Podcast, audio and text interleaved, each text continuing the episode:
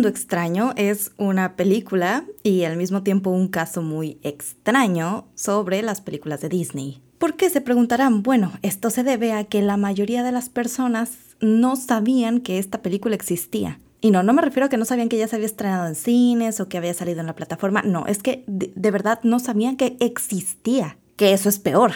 Y esto le está costando muy caro a Disney. Y la verdad se nota que la película está muy abandonada muy olvidable, le falta muchísimo amor. Pero hay un par de cosas interesantes que hablar de ella en cuanto a por qué no tuvo el éxito que se supone que las películas de Disney tienen como mínimo. Hablando igual en ganancias, porque de verdad que no ha ganado absolutamente nada de lo que... Creo que ganaron apenas, apenas la mitad de lo que tenían estimado. Y eso que gastaron muchísimo presupuesto y por alguna razón, porque hay un presupuesto aparte de la producción de la película, se hace además un estimado para gastos, ya sea de distribución o de promoción, cosa que no se ve que tuvo.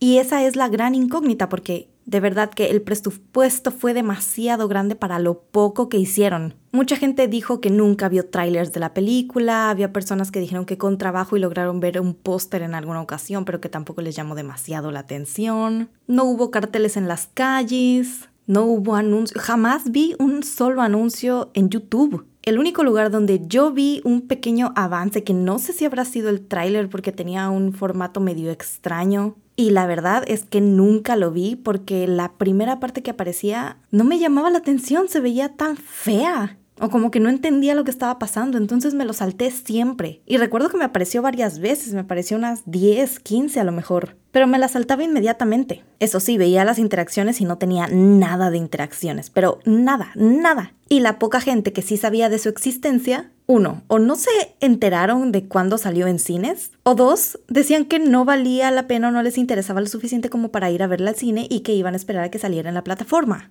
Incluso llegué a escuchar en alguna ocasión que había personas que no estaban seguras de si la película era de Disney porque se veía muy extraña muy poco llamativa y que por eso no entraban al cine a verla, porque aparecía no tan visible tampoco, no tenía estas figuras enormes de cartón que suelen hacer ni nada parecido. Y al menos aquí tenía muy poquitas funciones, entonces no había tampoco muchas opciones para que las familias fueran a verla. A eso sumándole el hecho de que la película no llegó a 20 países. ¿Por qué? Por el tema del protagonista, entre comillas, que yo no lo veo tanto como un protagonista, pero bueno, que resulta ser gay de la comunidad LGBT, no sé qué cosa. Y Disney hizo su anuncio de que iba a ser el primer protagonista abiertamente no sé si gay o abiertamente de la comunidad LGBT, no sé qué, o abiertamente homosexual, no sé, algo así. Pero esa noticia que Disney ha dado como 10 veces, Amity Blight se burla de esa noticia. Y en fin, a lo mejor podían poner que era el primer protagonista, de nuevo entre comillas, porque las demás apariciones que han habido de personajes así en películas de Disney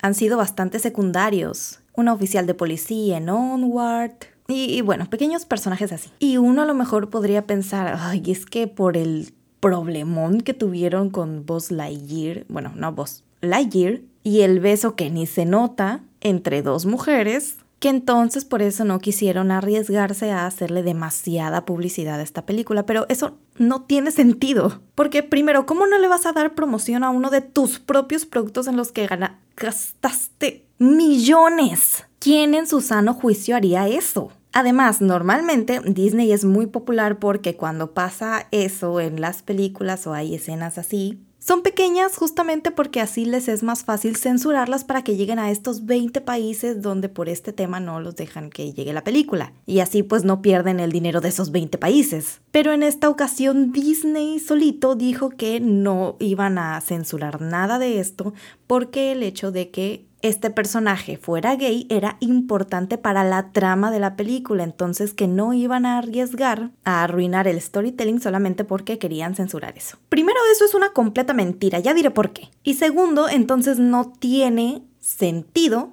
que no le hayan hecho más publicidad. Si tan emocionados estaban que porque era el primer protagonista y porque era importante para la trama y que no sé qué cosas. Pero no, de verdad es preocupante la cantidad de personas que siquiera se enteraron de que se iba a estrenar. Y que la verdad se nota que no le echaron ganas, porque incluso para los que vieron solamente el póster, el póster es tan genérico, El, el, mismo nombre de la película es tan horrible. Un mundo extraño. ¿Qué clase de nombre es ese? ¿Cómo esperas ponerle un nombre así a tu obra y que tenga éxito? Y no les bastó solo con arruinar el nombre, sino que las letras con las que hicieron el nombre para el póster y el eso son bastante feas, no tienen nada memorable. Hasta las letras que utilizan para todos los títulos de todos los live action, como El libro de la selva, como Cenicienta, como La Bella y la Bestia, esos que son delgaditos, plateados, sencillos, esos son más memorables que las letras que tiene Un Mundo Extraño. Y voy a decir algo extraño, jajajaja, aquí, pero es que e, esto es un adelanto. En mi opinión y en la opinión de muchas personas, es una película mala, pero aún así recomendaría que la vieran. Hay cosas que de plano digo, no, no vale la pena, no pierdan su tiempo. Pero no me parece que esta película sea exactamente una pérdida de tiempo, es algo complicado de explicar, porque no es lo suficientemente molesta como para que pueda decir, no, es que no pierdas tu tiempo en esto, te vas a aburrir o te vas a nefastear o algo así, no. Pero definitivamente no es nada interesante. Y lo triste es que creo que tenía mucho potencial. Pienso que hay cosas que si le hubieran puesto más amor, hubiera sido una buena película. Eso sí, vamos a hablar de la diferencia entre la calidad de animación que Disney nos trae, que de nuevo no es cosa de impresionarse por eso, porque ese ya es el estándar. Si no nos traen calidad en una película, pues ¿qué esperamos? Tiene que tener la calidad, está bien que la tenga. Y sí, todas las películas de Disney tienen la misma calidad y se ve hermoso. Pero una cosa es que esté bien hecho y otra cosa es que los diseños sean atractivos. Y en eso me parece que fallan demasiado. Porque, por ejemplo, puede que haya escenas en las que el paisaje se viera hermoso en cuanto a iluminación, en cuanto a cómo se movían las criaturas que estaban ahí volando o en el suelo, cómo se veía el cielo, no sé, cosas así. Y otra que el paisaje como tal te pareciera bonito, porque no me parecía bonito, me parecía todo lo mismo. Y encima utilizaron tonos que a lo mejor soy yo, pero a mí me parece el rosa más feo que pudieron haber utilizado. O naranjas, que de por sí a mí no me encanta el naranja, pero aún así me parece que el tono que escogieron de naranja fue el más feo que pudieron haber elegido.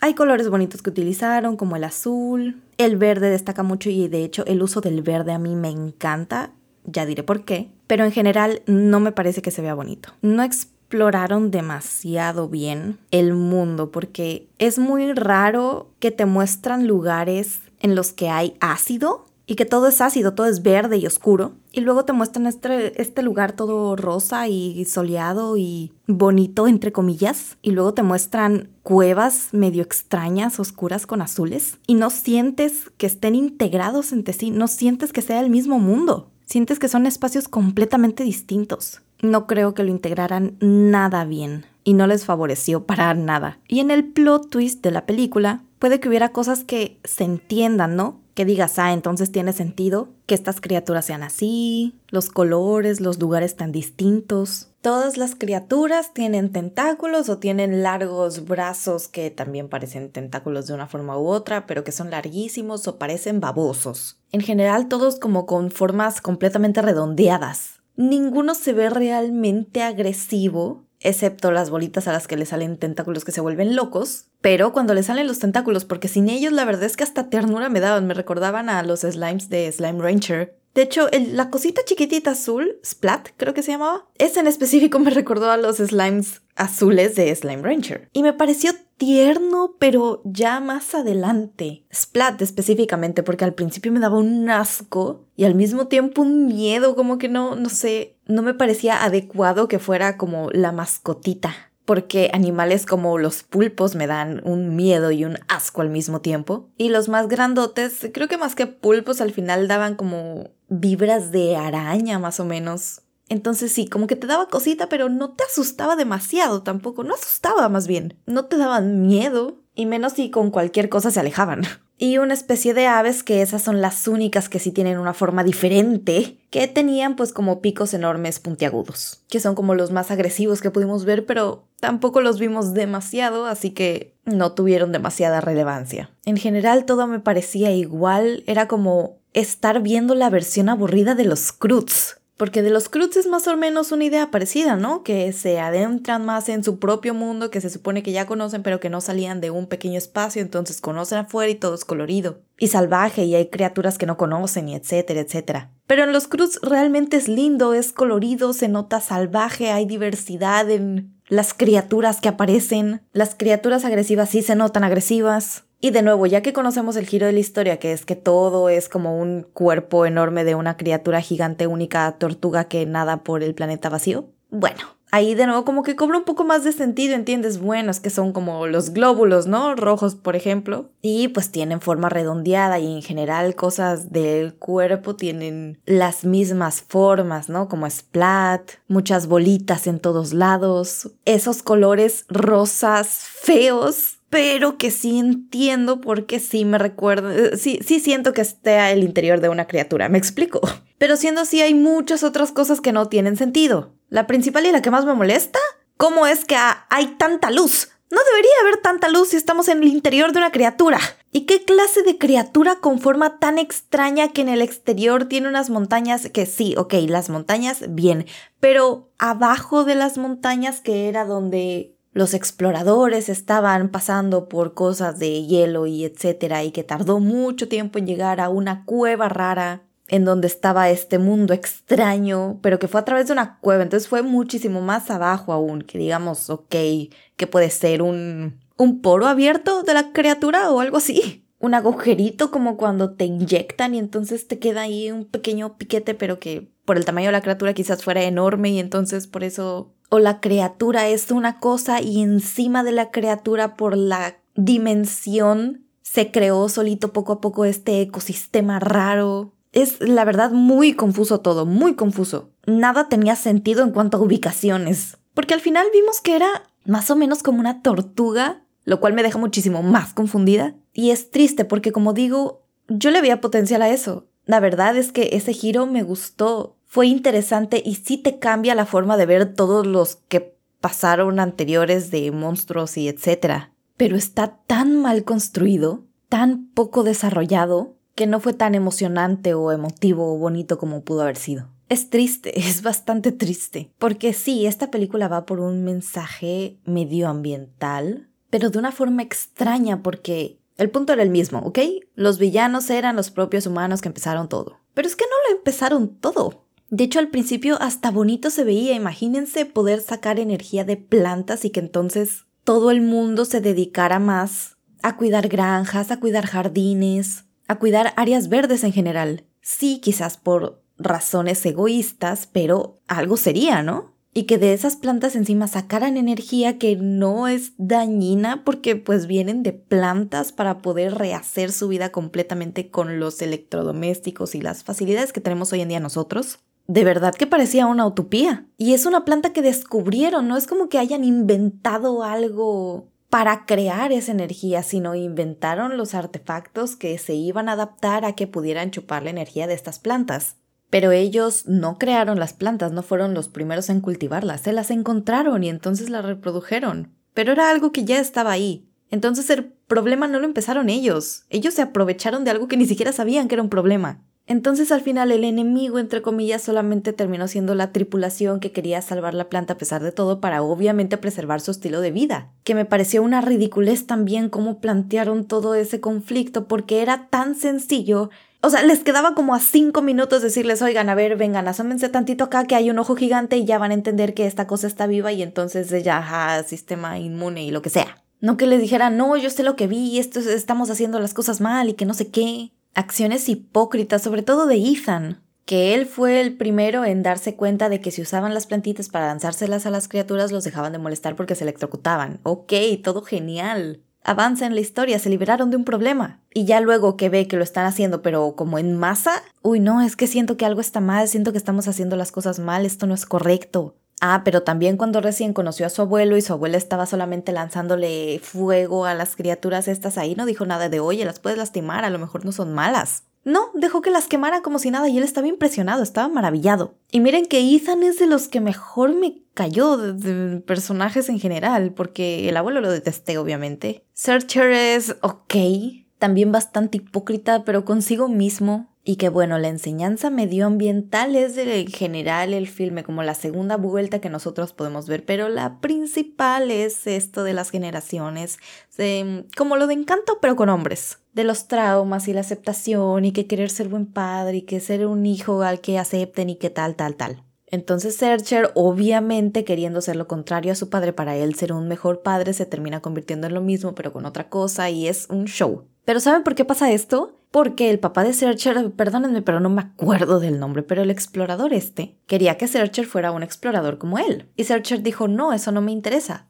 Descubrió las plantas, cambió la civilización por completo y aún así parece que nadie lo respeta, por cierto. El único indicio que nos dieron de esto es un muchacho que creo que entregaba el correo o algo así, que le dijo, oye, es que soy su fan, algo así. Y de ahí en fuera no, todo el mundo haciéndole bromas, todo el mundo diciéndole que, ay, no, que tu papá y que no sé qué. Y al final luego Searcher también quería que Ethan, su hijo, fuera granjero como él y siguiera sus pasos y heredara la granja y etcétera, etcétera, etcétera. Lo mismo pero en lugar de explorador, granjero. Y entonces la cosa va de cómo no te puedes convertir en tus padres, repitiendo los mismos errores aunque no te des cuenta porque sin querer, que hay cosas que aceptar y que perdonar para nosotros ser mejores y entender que los hijos no van a ser iguales a nosotros y etcétera, etcétera. Que el mensaje no me molesta. En cuanto a mensajes, Disney repite una y otra y otra y otra vez los mismos, la verdad, solamente que con distintas tramas, pero sabe hacerlo de forma creativa y sabe explorar a sus personajes y las capacidades que sus personajes tienen en torno al mundo en el que pues existen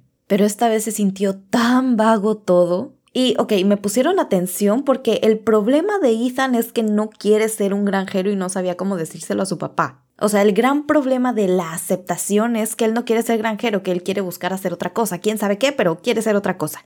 O sea, tal cual dice, yo no sé lo que quiero ser, pero sé que no quiero ser granjero, aunque se lo dice más feo. Y eso está bien, porque efectivamente uno a esa edad, uno como un puberto torpe, no sabe lo que quiere en la vida. Y es cierto que los papás a veces se ponen un poco demasiado intensos. Pero al menos de parte de Searcher siento que lo forzaron demasiado a él ser un padre que forzaba a Ethan, porque no parecía así al principio. Ellos parecen felices, de hecho hay una escena que me gusta mucho donde están cocinando los tres y hay una canción que a mí me encanta y que no imaginé escuchar en una película de Disney. Pero ellos felices, Ethan ayudando feliz, y Searcher, pues no es que lo obligara a decirle ya, pues es que te encargas desde chiquito para que lo heredes, al menos no al principio, sino que obviamente si la familia vivía en la granja, todos tenían que ayudar de alguna forma a que estuviera en orden. No me parece mal que le enseñara a cuidar cultivos, que además no es solamente por él, por esa granja, sino que es una planta realmente importante para la comunidad. Entonces siento que conforme pasa la historia y se ven en la necesidad de crear este conflicto entre padre e hijo, es que meten las cosas de que Searcher quiere que a fuerzas Ethan sea un granjero y eso no me gustó porque Searcher no parecía así. Fue un mal desarrollo conveniente entre comillas para la trama. Sí, por no ser un granjero. Y ya, les prometo que esa es toda la película. Ahora alguien me explica por qué rayos Disney insistió en que no iba a cambiar ni censurar nada de su personaje porque era importante para la trama. Que ojo, no digo que tenga que censurarlo, pero estamos hablando de Disney que tiene forma de hacerlo siempre. Que sabía que esta película no sería de sus mejores y no recaudaría tanto, porque en general las películas que se han estrenado después de pandemia no les han hecho ganar tanto. Ni siquiera las que sí son medio buenas como Turning Red. Pero sí me parece muy extraño que cuando realmente no tiene nada que ver con la trama, no es importante, no hayan decidido, no sé, al menos no mencionarlo, porque les juro que no tiene ninguna importancia. Es completamente extra. Es innecesario. No suma nada. Y si lo quitaran, bueno, de, parte de Disney, digamos, pues hubieran podido distribuir la película en esos 20 países en los que se prohibió y a lo mejor hubiera ganado un poquitito más. Y a lo mejor también la gente no se hubiera cansado ya de su misma noticia, que van como 10 veces que dicen, ay, es el primer personaje de la comunidad LGBT, bla, bla, bla. porque la gente se aburre. Sea o no parte de la comunidad, apoye o no a la comunidad, la gente se aburre de Disney y sus noticias. Y esto afectó al éxito que está teniendo hoy en día. Nadie está hablando de ella, es impresionante. Y de verdad se los apuesto por lo que quieran. Si quitaran cada escena en la que se menciona que a Ethan le gusta un, eh, bueno, creo que es eh, amigo suyo de la bandita que tiene. Si quitaran cada uno de los momentos donde se menciona eso, le quitarían como media hora a la película y seguiría funcionando exactamente igual. Es que la importancia que le dieron no es como Disney nos hizo creer de, ay, es que asuma la trama. No, la importancia que le dieron fue en realidad lo que le quisieron dar los personajes dentro de la película, que fue para nada, fue porque sí. Fue de, ay, el padre emocionándose porque sabe que a su hijo le gusta o no sé qué y lo quiere hacer quedar bien, entre comillas, ¿no? Las vergüenzas que luego hacen pasar a uno. Y luego, ay, está con la mamá y pasan un momento madre e hijo y el hijo hace algo y entonces la mamá, uy, ojalá este tipo, no me acuerdo cómo se llamaba, pero el chico este, uy, ojalá este chico te estuviera viendo y que no sé qué, y él, pero ¿cómo sabes? Y dice, ay, pues su papá me cuenta algunas cosas y que no sé qué. Y luego conociendo al abuelo, que eso sí medio lo entiendo entiendo, pero no como algo importante, sino como un chiste quizás, porque es como en estas fechas, ¿no? En cenas de Navidad o en Año Nuevo, que siempre hay un tío o alguien chismoso en la familia que te pregunta, mmm, ¿y el novio y la novia? Y sobre todo cuando no conoces a una persona, pues era su abuelo, era de la familia, tenía que sacarle plática de alguna forma. Pues me pareció chistoso que le preguntara, mmm, ¿y hay alguien que te guste o algo así? Pero de nuevo, le dan demasiado tiempo a esa escena que pudo haber sido un chiste de ese tipo. Y que bueno, Ethan pudo haber dicho, sí, hay alguien que me guste y que no sé qué, pero luego el abuelo como que se nota demasiado interesado. Y luego el papá también viene y se mete en la misma plática, pero todo por el chico al que le gusta Ethan y dándole medio consejos raros que luego no, de verdad no tienen trascendencia en lo demás. Y lo único es que al final aparecen y están como o sea, te dan a entender que Ethan ya se declaró, o bueno, uno de los dos se declaró y entonces apoyan la cabeza uno con el otro mientras ven no sé qué cosa, no me acuerdo, porque obligaron a que todo su estilo de vida cambiara nuevamente. Y la gente mágicamente se adaptó y ninguno se quejó de que, oh, ya no voy a tener energía. No, ninguno se quejó, todos volvieron a los viejos tiempos, a carretas, a no sé qué cosa, y no, no hubo revolución. No les quedó más que aceptarlo. Y no mostraron nada de ese cambio tampoco, lo cual me molesta porque es importante. Y la única mención que se hace es que Ethan dice en una carta a su papá, me sorprende la capacidad de adaptarse de la gente y que no sé qué, pero no, eso no es creíble. Me hubiera gustado que si Disney insistió tanto en que este tema era tan importante para la trama y que la trama se trataba de la aceptación entre generaciones de padres a hijos, pues qué es lo lógico, ¿no? Uno podría decir, en el momento en el que el abuelo le preguntó a Ethan de si a alguien le gustaba,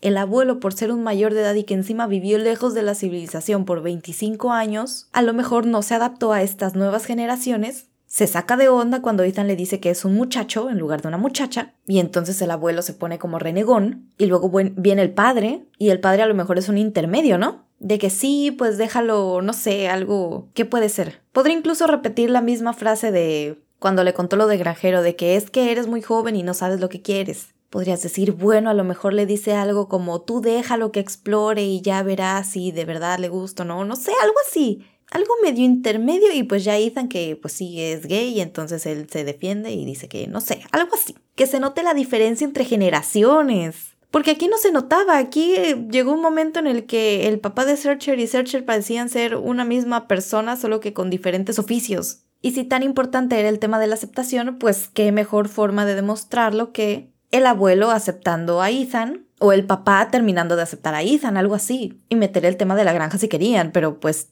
se supone que lo importante iba a ser la orientación sexual de este personaje y no lo fue. Y esa es solo una idea vaga, tonta de lo que a lo mejor pudieron hacer para de verdad meter eso como un tema relevante y que tiene que ver con el mensaje que quisieron hacer porque no tuvo nada de sentido. De nuevo, viéndolo de parte como de la empresa, pudieron quitarlo y pudieron hacer que se distribuyera en los países que les restaron, ganar un poquitito más. El tema del marketing sí es un misterio y nadie sabe qué pasó. Puede ser que Disney está en un momento muy inestable o estaba porque justo era cuando despidieron a el que era el CEO y lo cambiaron y estaba esta película entre medio y a lo mejor no supieron bien cómo hacerle o estaban perdidos. Porque se nota perdida, muy muy perdida. Y hay que saber que Disney antes ya ha tenido problemas con películas de ciencia ficción que eso es una historia más larga de hace mucho tiempo, de cuando era Disney y era Pixar y entonces luego se hizo una media fusión ahí, que trabajaban juntos, pero que Pixar hacía las cosas un poco diferentes, pero ya tenía el nombre de Disney, bueno, en fin, y que hoy en día Disney es un monopolio enorme. Pero eso no significa que todo lo que haya sacado sea perfecto o haya tenido el mínimo de éxito. Pero escúchenme, hace mucho que Disney no hacía algo de ciencia ficción de este estilo porque se arriesgó hace mucho tiempo con películas como por ejemplo El planeta del tesoro, que era algo completamente distinto a lo que venían manejando. Disney se dedica mucho a hacer adaptaciones de otras obras que ya existen. Y esas adaptaciones son las que más éxito han tenido o las que le dieron su éxito principal a la compañía. Pero cuando sacan algo original, y con un tema más fantasioso de lo normal, El planeta del tesoro en su momento fue lo peor que pudieron haber hecho, y por eso no se siguieron arriesgando con otras cosas así. Pero hoy en día sabemos que esa es una de las películas que más amamos y que con más cariño recordamos y que vemos y nos encanta y que no la valoramos lo suficiente en su momento. O no se conocía lo suficiente en su momento, pero hoy en día es un clásico de culto, porque envejeció bien. Pero un mundo extraño ni de chiste envejece bien. De hecho, va a ser ya 2023 y nadie se va a acordar de ella, ni van a hablar de ella, porque tampoco tiene razones ni buenas ni lo suficientemente malas para hablar de ella. Todavía si dijeras que tiene alguna polémica o alguna escena medio rara o de drama de la que se pudiera hablar, como Lightyear, que la mejor película definitivamente no fue, pero cómo fue popular por lo del beso y porque venía pues de las entregas de Toy Story derivadas más o menos. Pero un mundo extraño no, no tiene nada. No tiene ni siquiera una escena lo suficientemente graciosa como para que se comparta ese pequeño corto en Twitter. Quizás lo más gracioso a mí me pareció ya casi al final cuando encierran a la familia y entonces tratan de hacer que el perro abra la puerta, pero pues obviamente no entiende y luego Splat como que le medio explica y el perro logra bajar la manija, pero tiene un seguro. No saben cómo decirle que quite el seguro, lo lame obviamente, es un perro. Y entonces Splat pasa por debajo de la puerta, quita el seguro, le dice al perro que ya puede bajar la manija y vuelve a entrar a él para que el perro abra la manija y entonces Splat salga con los demás. Ese en su momento puede que fuera la escena que más chistosa me pareció.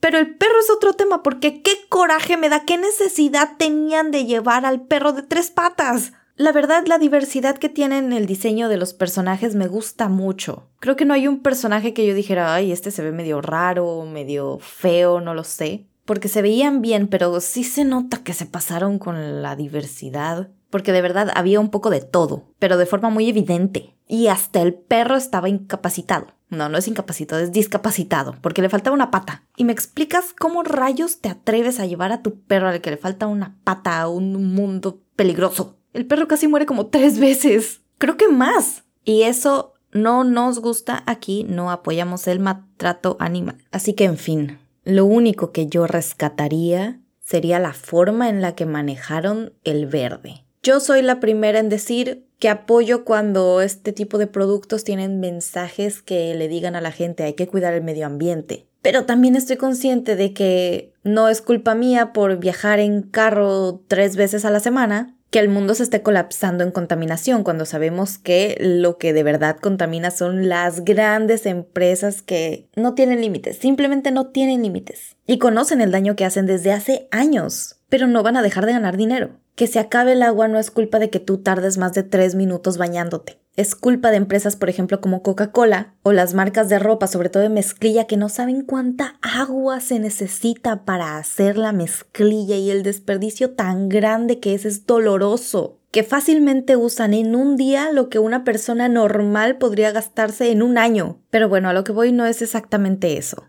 Y aunque sí quería mencionar que este tipo de mensajes es peligroso para la audiencia porque uno puede ver, digamos, un documental sobre la explotación de los trabajadores en fábricas de ropa de China. Y causa un efecto en las personas de que una vez que ve ese tipo de documentales, hace que uno sienta que ya está ayudando a solucionarlo, solamente por ser consciente del problema. Y realmente no, no están haciendo nada, pero es algo que realmente causa en las personas. Y con los mensajes que tienen que ver con el medio ambiente, pues es lo mismo. Pero no, nadie está haciendo absolutamente nada. Entonces lo más interesante aquí, como ya mencioné, es que justo ese factor no aplica en este mundo porque las plantas no eran ese tipo de contaminación y no fue algo que crearon los humanos, sino que utilizaron y sin saber si era malo. Hasta cierto punto.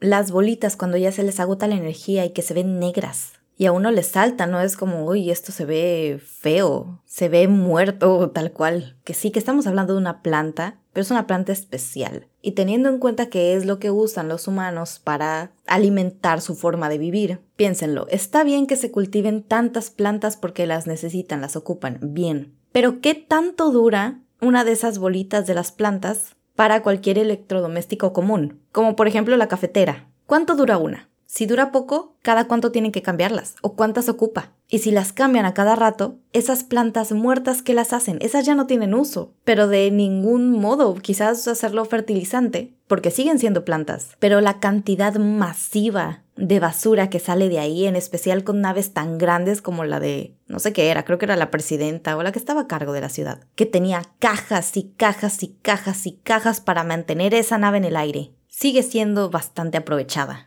Porque aunque hay cosas que obviamente no explican y no quedan claro, por ejemplo, si la nave fue hecha específicamente para esa excursión para salvar las plantas, o si ya la tenía de antes por ser una persona como una presidenta importante y pues ya saben, se les sube el poder a la cabeza y entonces se compran cosas innecesariamente grandes. Y desperdician y contaminan más. Y es curioso el doble significado que le dan al color verde, que es de las cosas que yo me quedo. Porque según la psicología del color, el verde representa la vida pero también la toxicidad. Es un contraste que siento yo que utilizan muy bien, porque estando afuera, siendo la primera vez que lo vemos, vemos una planta verde, vemos energía verde tal cual, hasta lo sentimos ecológico. Entonces el verde afuera representa eso, representa la vida, la vitalidad, lo bueno, los beneficios que les trajo a su vida la planta esa, el panto, creo que se llamaba algo así. Y es curioso como desde esa primera vez que las vemos hasta que lo vemos enredado en el corazón, no es que el verde cambie, no es que sea otro tono o que brille menos porque siguen brillando, pero nos damos cuenta de que dependiendo el contexto ya no se ve tan bueno. Empieza a verse tóxico, empieza a verse peligroso, sobre todo cuando empiezan a relacionarlo indirectamente con lugares como el estómago, entre comillas, que era todo ácido, y el ácido pues era verde, obviamente. Y empiezan a aparecer muchos de estos lugares con tonos verdosos, y nos acercan más y más a la idea de que estas plantitas quizás no sean tan buenas como uno pensaría. Y me parece que introducen muy bien la idea poco a poco porque es curioso, por ejemplo, cuando Ethan está recolectándolas porque sabe que les van a servir a la nave y que no hay que desperdiciar, pero que sin querer toca un, un bichito y al bichito lo lastima, a Splat. Desde ahí ya te da un pinchazo a ti de que algo está mal, algo no me cuadra. A pesar de que sabíamos que ya podría electrocutar a alguien y luego tal cual empiezan a utilizarlas como armas para todas las criaturas que aparecen después. Y luego ya no son bolitas de plantitas inocentes, sino que al meterlas en los aparatos estos como lanzallamas, ahora es como un gas verde que se ve mucho más venenoso, más peligroso. Tú veías la granja de esta plantita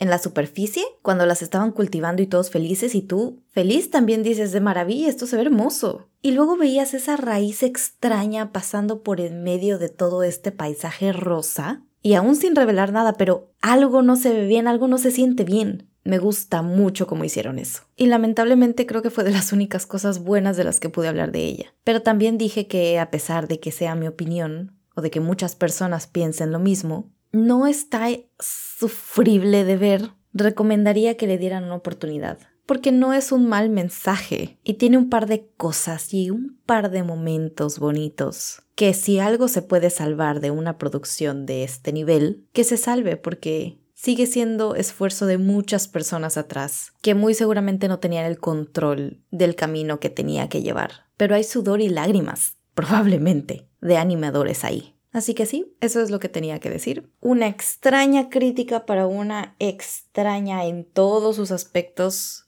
película. Esperemos que con el cambio de CEO veamos producciones mejores para el 2023. No creo sonar mala por decir esto, pero me alegra que a Disney le esté doliendo las decisiones que tomaron. Y que pierdan unos millones, pues millones les sobran, así que realmente no les duele tanto como hacen parecer. Pero sí es un golpe bajo en cuanto a que se dan cuenta de que la gente empieza a criticarlos cada vez más duramente y eso me gusta. Así que, en fin, aquí me despido. Muchas gracias por escucharme hasta aquí si llegaste hasta aquí. Y nos vemos hasta mañana.